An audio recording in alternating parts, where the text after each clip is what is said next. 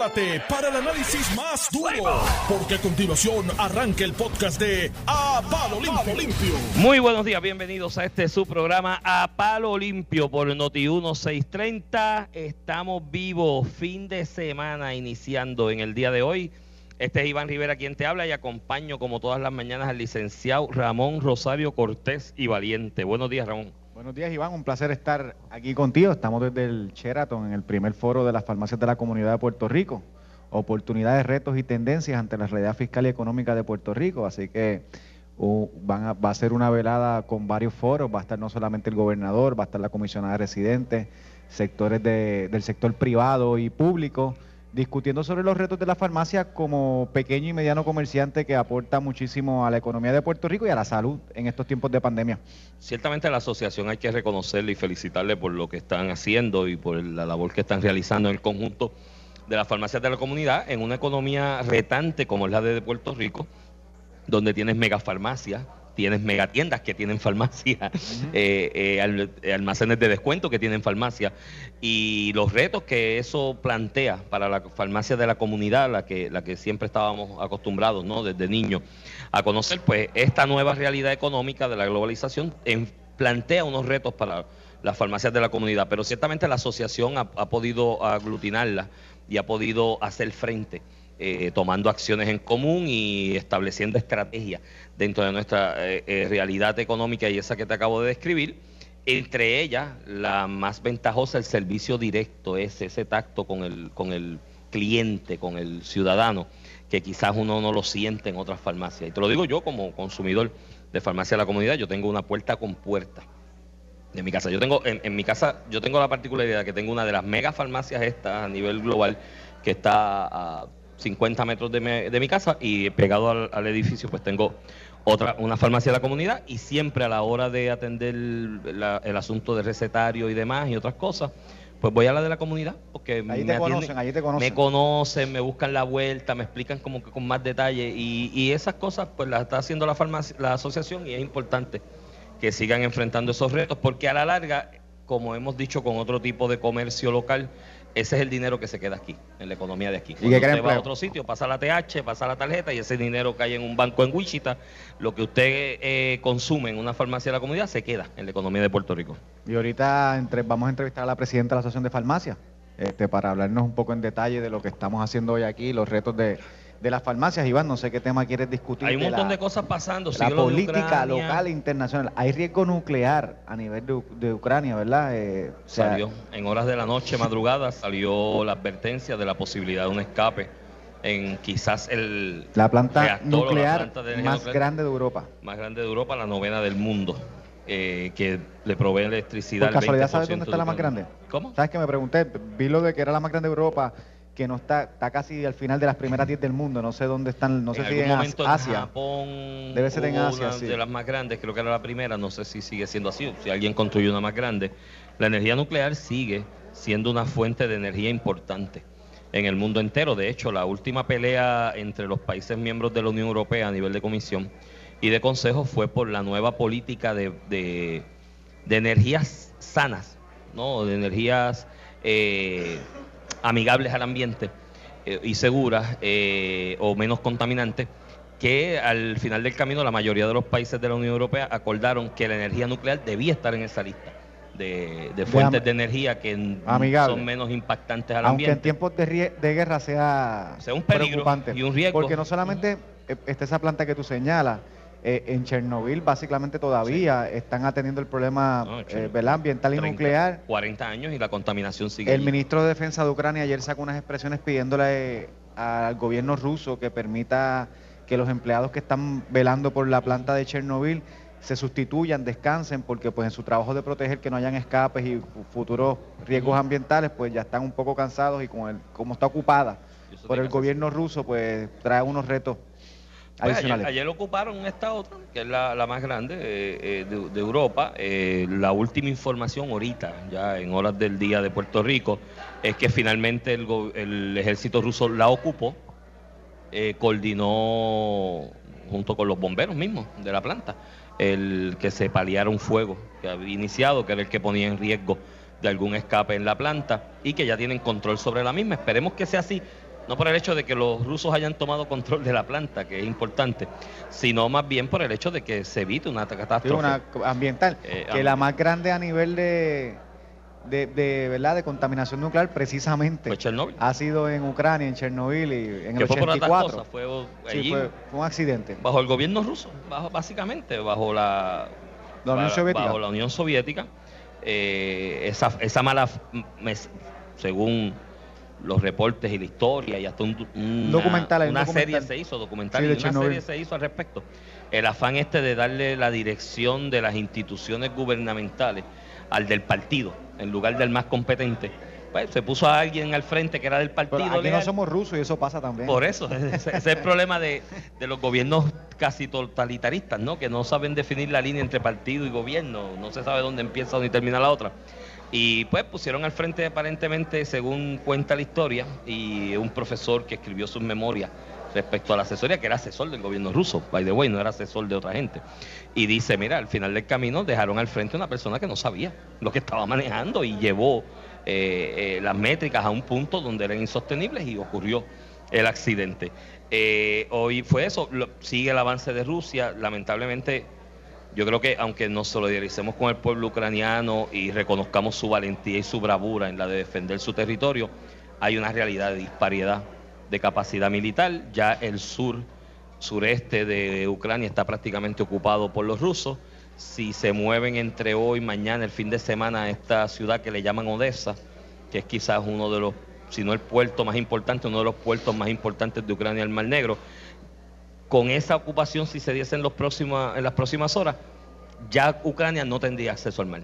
El acceso al mar y el acceso al Mar Negro y a los puertos lo tendría controlado el ejército ruso más el, ataque y el asedio en la ciudad capital. Ayer se abrió un entendido o se llegó a un entendido para abrir un corredor humanitario. Esto es unas secciones o áreas del territorio donde se permite la salida y el flujo de civiles por cuestión humanitaria para que abandonen el área del conflicto y de guerra y que no haya más casualty of war ¿no? en este asunto de, de- de civiles. Eso, y ayer en pelotadura, con el amigo Ferdinand Pérez, tuve la oportunidad de escuchar a un coronel del ejército retirado, que obviamente experto en el tema, y dijo algo que es muy real de lo que uno lee de la literatura, no de la historia de, los, de este tipo de invasiones que ha ocurrido otras veces, que eso es muy bonito en el papel, pero es muy difícil de implementar en el territorio, en el field, porque tú tienes un montón de gente andando por unos predios de terreno que determinas, pero a veces eso se usa también para tráfico de armas en movimientos de resistencia y demás. Y si el militar ruso que está a cargo de la región dice, espérate, por aquí me están metiendo las cabras al corral, empiezan a disparar y, y- a veces termina siendo peor que...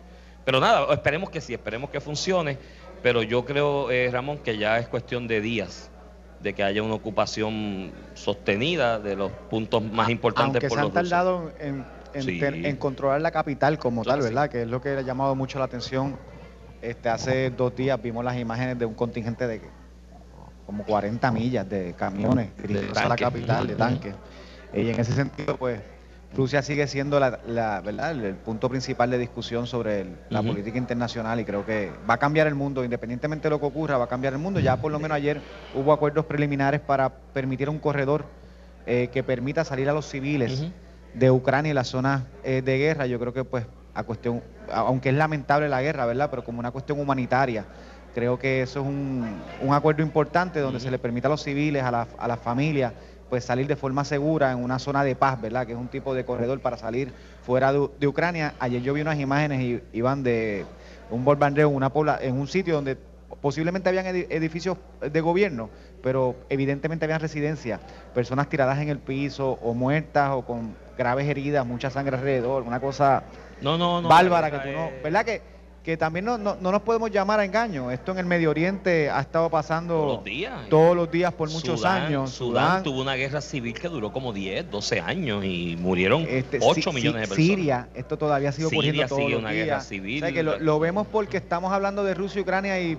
Que es interés europeo y que, que hay intereses europeos y le- se le da más publicidad, ¿verdad? Pero estas cosas lamentables África, Medio Oriente, eh, llevan pasando por mucho tiempo. Una de las cosas más horribles de la, de la, vida, de la humanidad, de la historia, son las guerras. Es horrible, o sea, es espantoso, especialmente para los civiles, el desmembramiento social, el de la familia, las muertes, la, cómo se reduce la vida del ser humano, el ser humano en sí, cómo se reduce a una estadística en un momento determinado y a una vulnerabilidad ante un alma que es definitivamente superior y potente y, no se puede detener por parte del individuo. Ya la crisis humanitaria en cuanto a refugiados va por el millón y pico de refugiados ucranianos, en Europa. Y eso los que tengan el récord, ¿verdad? Porque habrá mucha gente y, que... y se espera que llegue a cuatro millones por lo menos. O sea, ahora mismo hay un millón y pico, va a haber cuatro millones ucranianos, se estima, refugiados en toda Europa en los próximos días o semanas.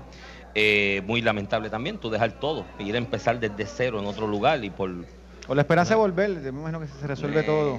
Está complicado en ese aspecto. Ya el gobierno, yo creo que el gobierno ucraniano ya tiene que ir internalizando que nadie va a ir por ellos a salvarlo. Más allá de las medidas económicas, como te decía la semana pasada o a principio de esta semana, esto es una cuestión de resistencia. ¿Quién resiste más? ¿La economía rusa dentro de la limitación o la resistencia?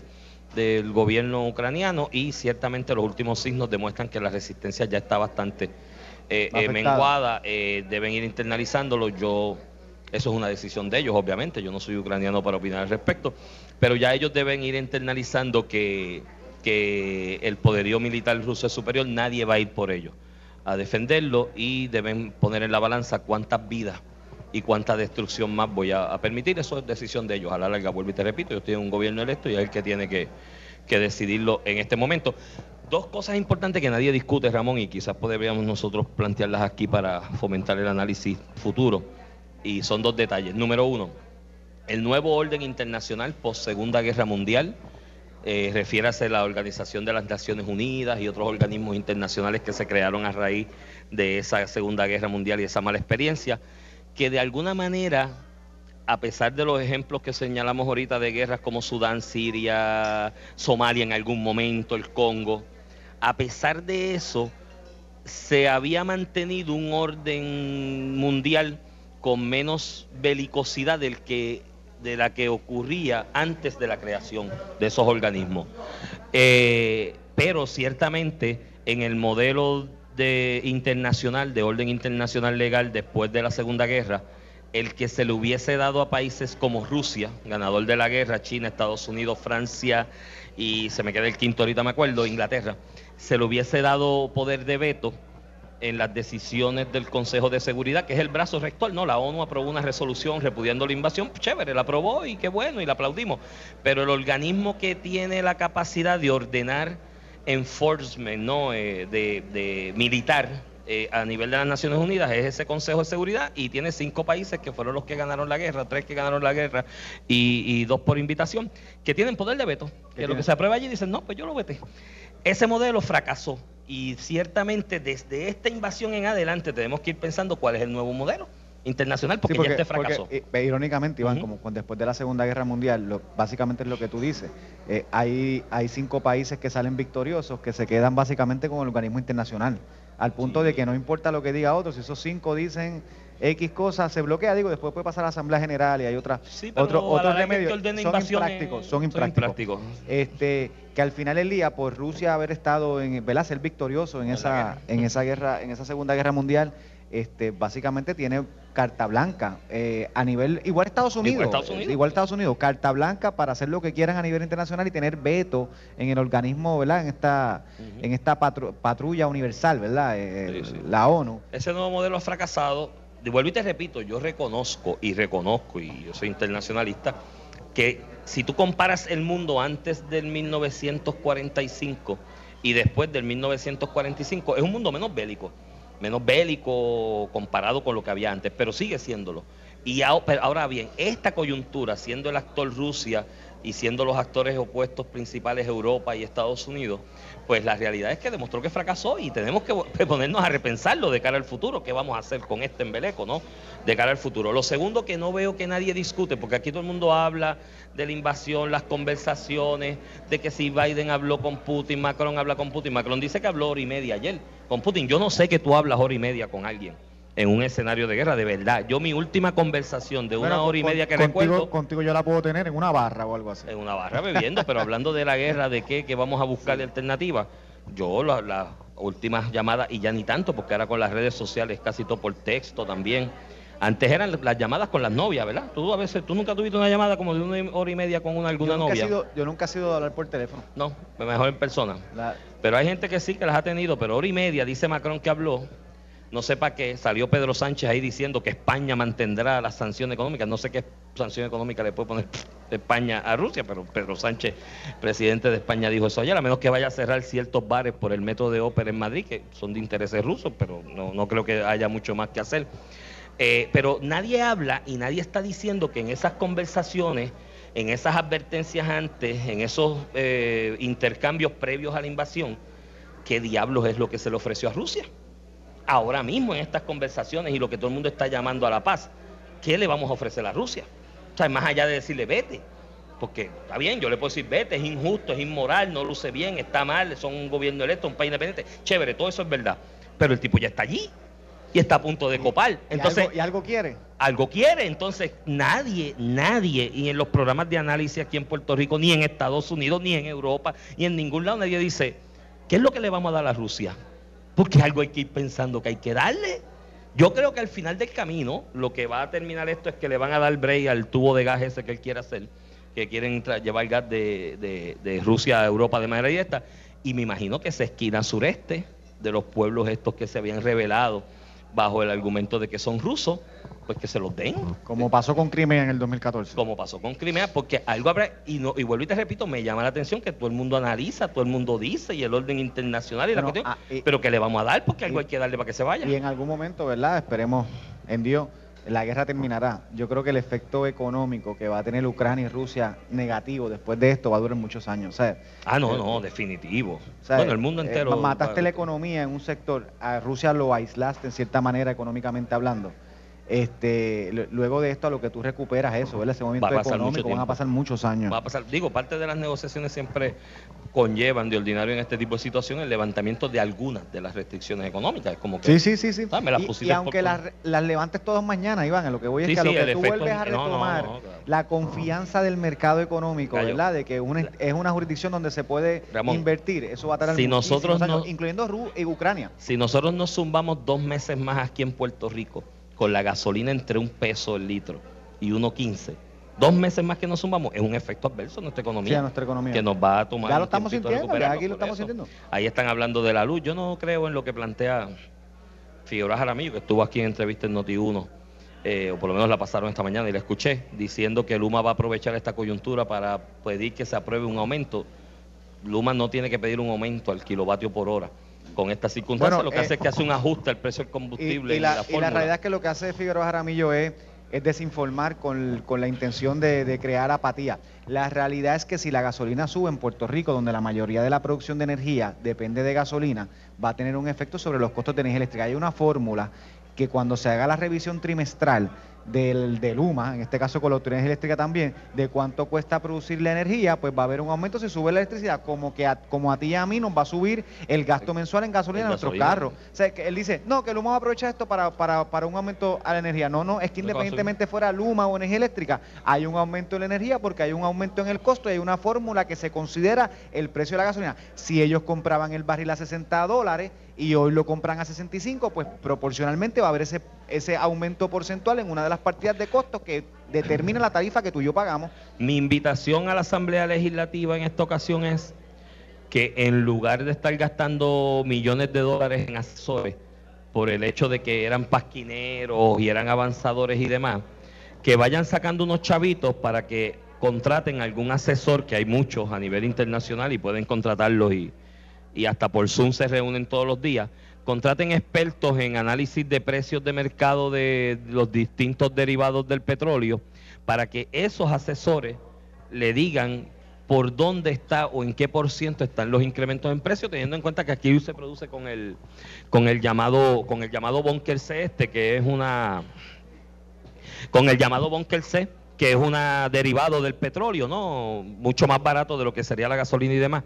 Así que en ese aspecto mi, mi recomendación a los miembros de la Asamblea Legislativa, si de verdad quieren velar por el pueblo, que en lugar de gastar en asesores que no producen mucho, inviertan en, en asesores que le digan por dónde van esos incrementos en los derivados del petróleo para ver si el ajuste que se haga por combustible es real o es ficticio.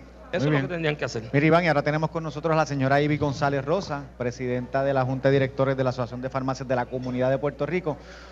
La, la que nos invita hoy aquí a pasar un rato chévere durante, con todas las farmacias de la comunidad durante el día de hoy. Bienvenida.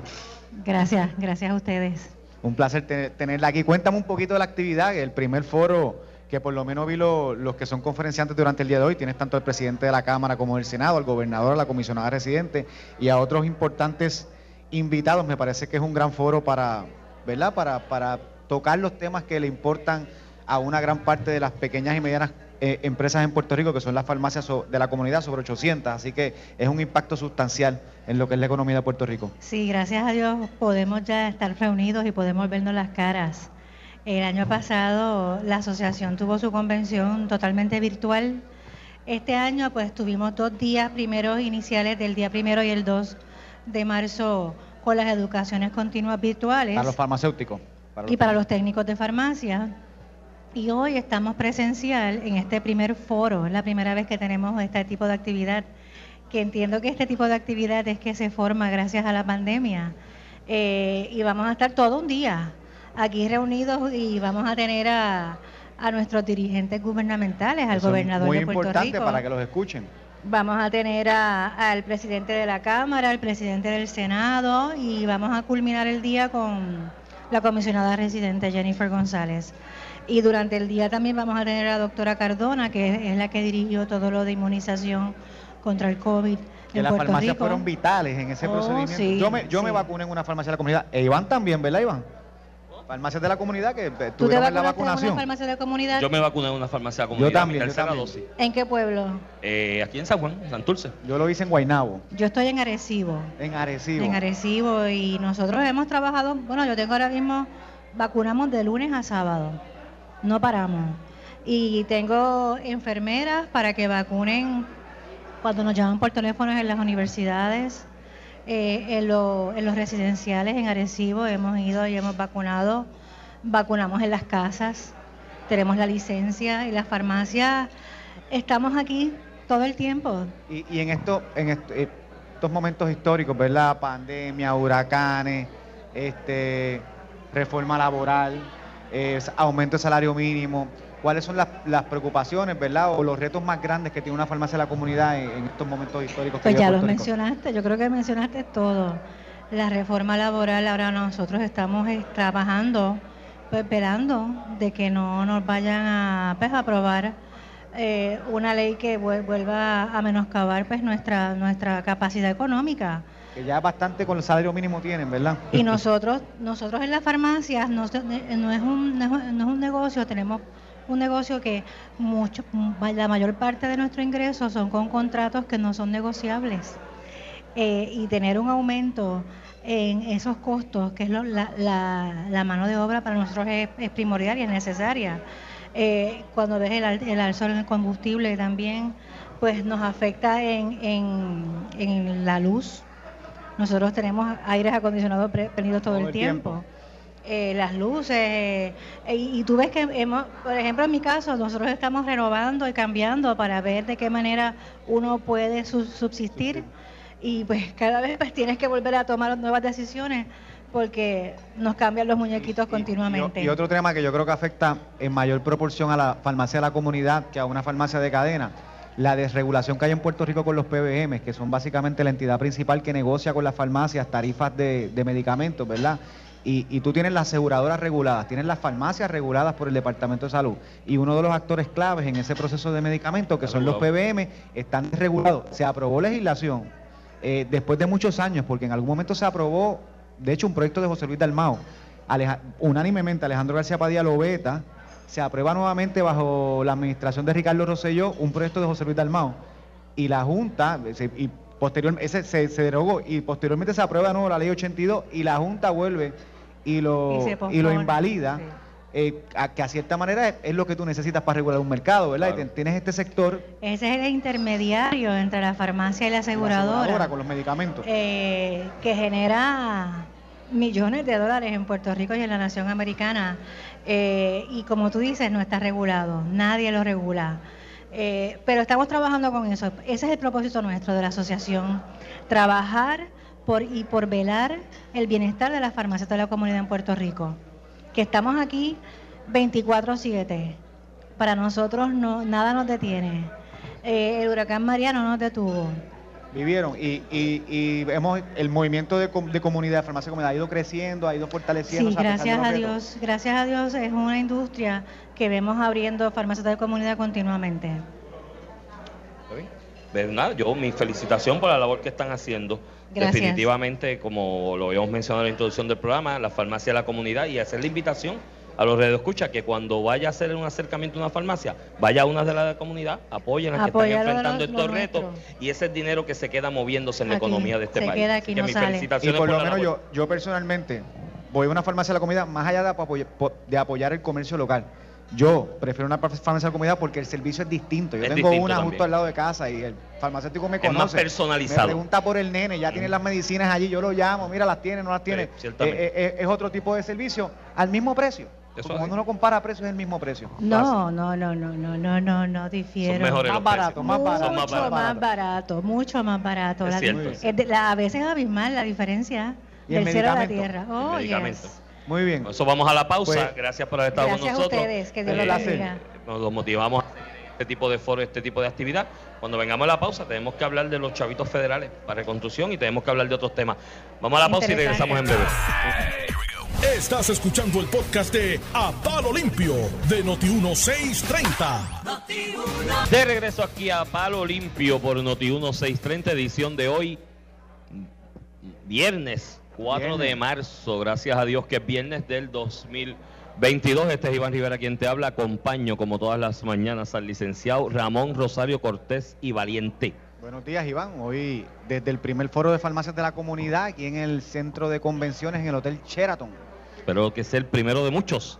Sí, sí, de importante foros como este, es un parte, una parte importante de nuestra economía, la farmacia de la comunidad. Y aparte de la economía, entre mayores avances hagan las farmacias de la comunidad en sus objetivos, mejor para nosotros, por nuestra salud, tener cerca acceso a la salud y eh, a, a los servicios que ellos nos brindan. Mira, hay varios temas que debemos tocar. eh, oye, antes de ir a, la- a los temas, felicitar al doctor Norberto Andújar, Iglesia. ¿Cumpleaños hoy? Cumpleaños hoy, mano. Presidente Felicidades del a fan club. Norberto. Felicidades a Norberto. ¿Y tú sabes quién cumpleaños también hoy? ¿Quién? Luis Dávila Colón. Ah, de verdad, cumplen el mismo día. Ah, Luis pues, se parecen en día, algo. así que Tiran, felicidades tiran a de- Luis que al mediodía está aquí con la mirilla. Pues felicidades a ellos, a ambos. Este, eh, me llega información del caso de Javier Aponte Dalmao. Radican el martes. Radica en el Marte y parece que la cosa es un poquito más complicada que una cogida de cuello. Ajá. Sí. Zumba, zumba, tira eso al medio. Es que la estoy corroborando y de hecho estamos haciendo las si- gestiones Siempre para, puedes decir alegada para personas con, no, pero personas con personal conocimiento Bueno, po- de primera mano que puedan estar con nosotros aquí la semana que viene. El, el abogado de Aponte Dalmao, que es Andreu Fuente, Mm. este, afirmó que se le va a radicar el martes delitos menos graves. En la región de, de- de Carolina, ¿verdad? A nivel judicial, hay una política que los menos graves se radican martes y jueves, algo así, pues. Entonces, pues se radica el martes porque todos se radican en bloque eh, cuando tiene que haber un fiscal en ciertos casos. Muy bien. Gracias por eso. El, el, pues, bueno, aparte de la erradicación del martes, me llega información porque es que los supuestos delitos menos graves, o los alegados delitos menos graves, pues habrá que probarlo en su momento, más allá de duda razón. Esto es una cuestión más de credibilidad, un altercado entre dos hombres en un carro, pues, que tú... Sí, sí, es una es cuestión la versión de uno versus puramente credibilidad. Siempre va, va a haber evidencia circunstancial que ayuda. Por ejemplo, Ah, entrevistaron al alcalde de, de Río Grande, ¿fue? O el de Luquillo, el de Luquillo, Ujú. Porque había estado compartiendo, incluso dijo que estaban bebiendo bebidas alcohólicas. Así que si esas cosas ameritan a que había una persona en estado de embriaguez que cometió una imprudencia. Eso ayuda a la cuestión de la credibilidad, el discernimiento que tiene que hacer el juez.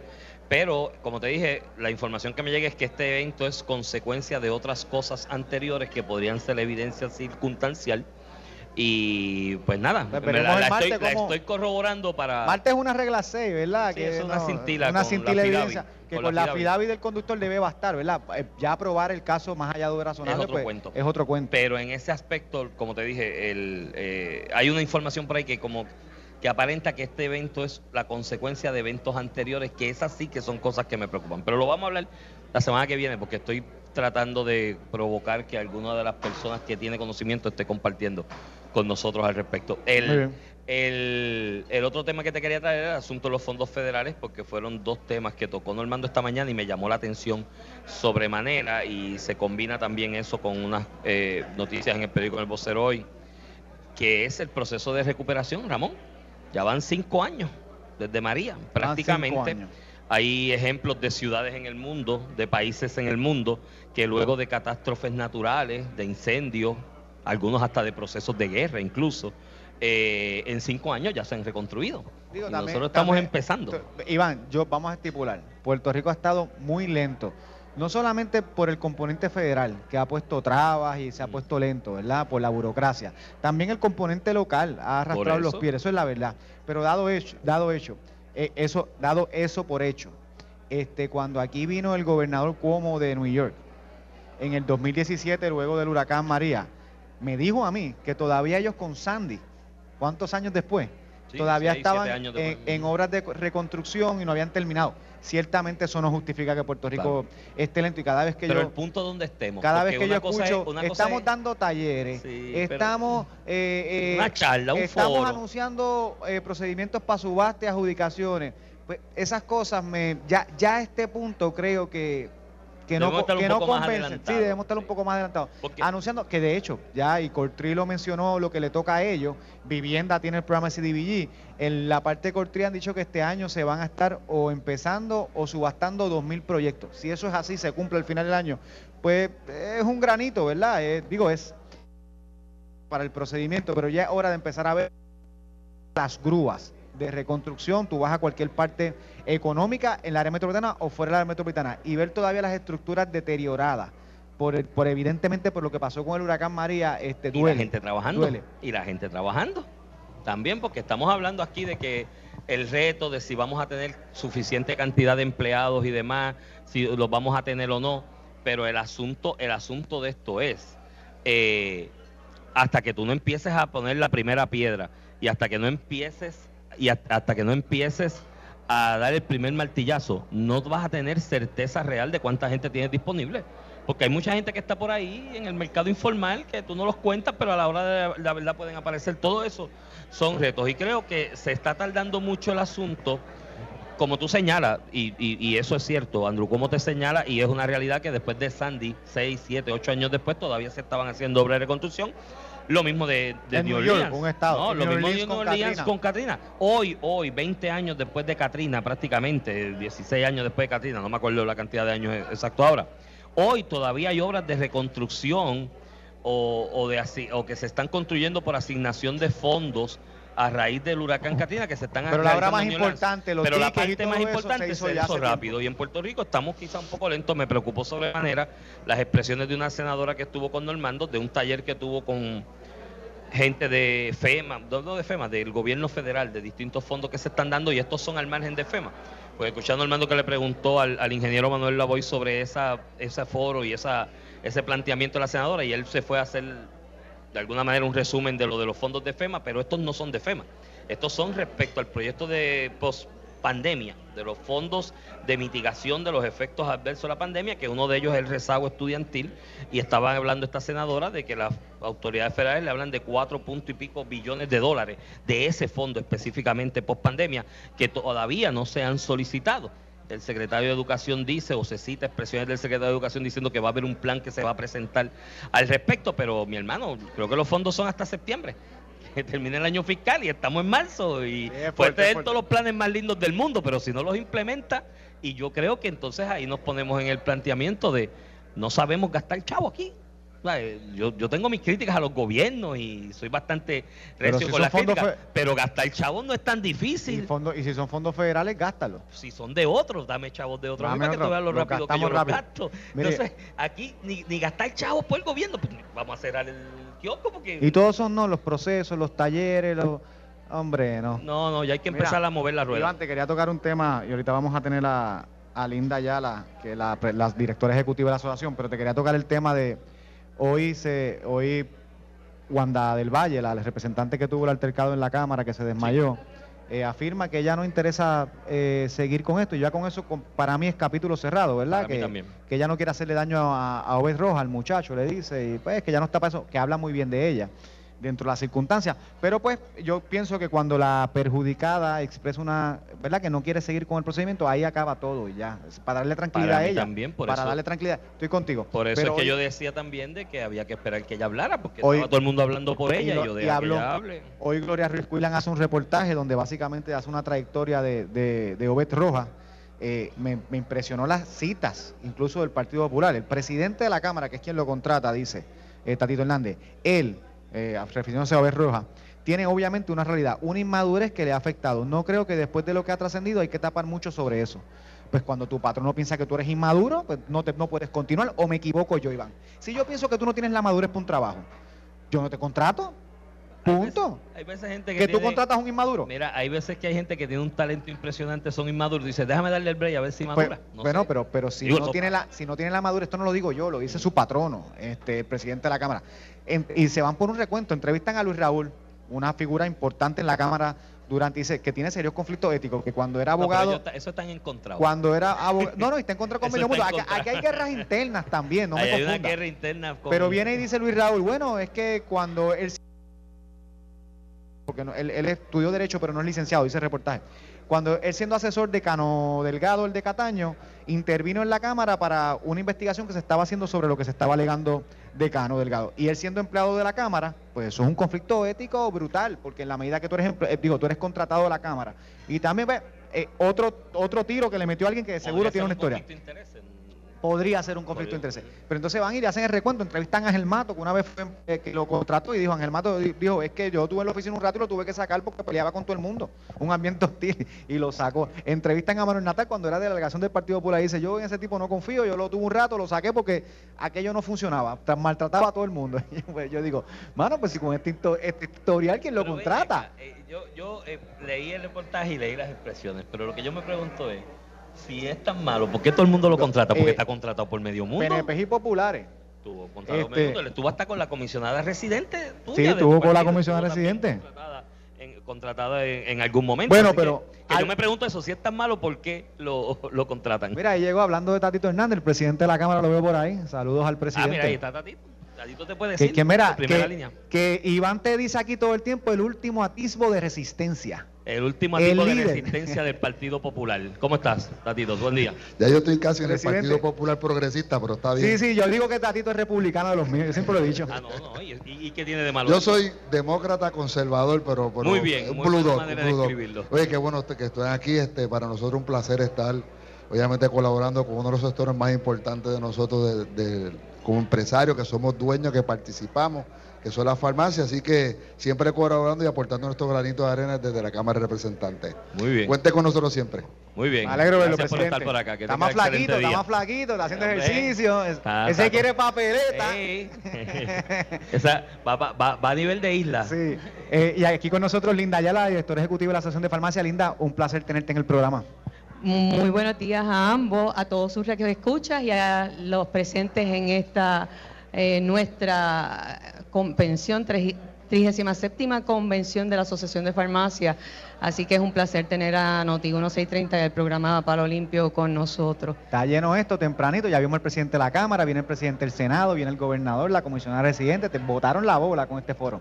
Bueno, y- a- hicimos ese esfuerzo, eh, magno esfuerzo para que las farmacias tuvieran toda la información que necesitan eh, para continuar operando y estando de frente en Puerto Rico, ayudando a nuestros puertorriqueños a echar hacia adelante los distintos aspectos. Así que estamos aquí eh, buscando las alternativas que podamos tener para ellas. y tener tener a toda porque esto es la plana mayor del gobierno de Puerto Rico tenerlos en un mismo foro en un En mismo un día, espacio en en un un día. día, en, en cualquier organización la que sea habla bien de la organización porque quiere decir que la organización está haciendo las cosas que tiene que hacer y está siendo proactiva yo no recuerdo mucha organización eh, profesional o comercial en Puerto Rico que reúna a la plana mayor del gobierno de Puerto Rico en un mismo día en un solo sitio. Eso yo no estoy haciendo memoria y no me viene No, ninguno no, a la mente. Eh, Es- eh, se es- está lleno por eso, me imagino. Ese es el resultado de- del esfuerzo que hacen, porque es un, un esfuerzo conjunto, ¿verdad? Y nos reconocen eh, tanto el gobierno como la ciudadanía, la parte social eh, y la parte económica, porque también somos comercio del país, que nos reconocen eh, la importancia que tiene nuestro sector, como dijo el presidente de la Cámara hace unos momentos. Así que estamos aquí y todos han venido y han respondido. Mira, Linda, y, ¿verdad? La, la farmacia de la comunidad, de hecho, de, de los sectores de pequeños y medianos comerciantes debe ser de los más grandes a nivel de lo que son las pymes en Puerto Rico. Y tienes aquí los presidentes legislativos, vas a tener al gobernador. Y Linda sabe un poco de legislativo. Muchos años le dedicó a legislación.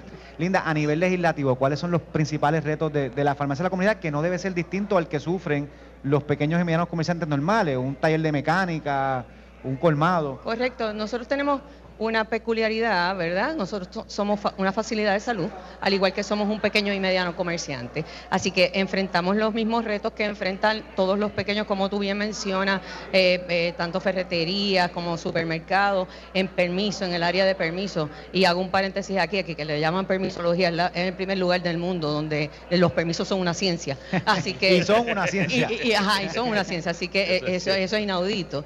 Eh, así que los- tanto los permisos como pues los- la parte contributiva, los impuestos, etcétera, como comerciante y como facilidad de salud, pues enfrentamos que estamos muy regulados y como bien mencionaste hace unos minutos previamente, eh, tenemos eh, unas ataduras en cuanto a los contratos se refiere, especialmente con estos intermediarios que se llaman PBM, que son terribles para nosotros, donde no podemos negociar dichos contratos. Así que tenemos muchos retos.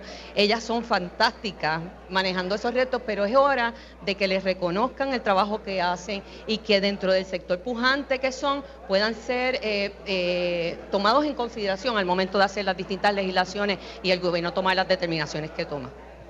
En el pasado, farmacias de la comunidad, y, y he tenido clientes en el pasado que son o han sido dueños de farmacias de la comunidad, me planteaban el reto de, a través de la reforma de salud para cobrar, de los retrasos en el pago de los servicios que se brindaban a través de la, de la, de la reforma de salud. ¿Eso ha mejorado, ha cambiado de alguna manera? ¿Continúan esos retos? Bueno, con la reforma de salud, el plan vital, creo que es lo que me menciona, sí, nosotros somos proveedor eh, de medicamentos a, eh, a través del plan vital. Eh, somos el único proveedor, eh, al igual que eh, el plan vital y las otras aseguradoras tienen un intermediario, ¿verdad? Tienen su PBM con quien pues nosotros contratamos y todas las farmacias están incluidas en esa red de proveedores eh, y enfrentar los retos al momento, como siempre en todo, ¿verdad? Hay su, hay su, su sus situaciones, pero siempre se resuelven. El plan vital ha mejorado muchísimo en cuanto a los pagos que son nuestros y tenemos una comunicación abierta con lo que es el plan vital en estos momentos. Y, y esa transición de PBM en, en ACES, ¿han tenido acercamientos? ¿Se han atendido las preocupaciones de la, de la de la farmacia de la comunidad? Porque al final ella, la farmacia de la comunidad es el proveedor del sistema de salud a la mitad de la población eh, de Puerto Rico a nivel de medicamentos. ¿Cómo ha sido eh, esa interacción nuevo con, con el nuevo PM, que es Abarca? Sí, es 1.4 millones de beneficiarios, como bien menciona.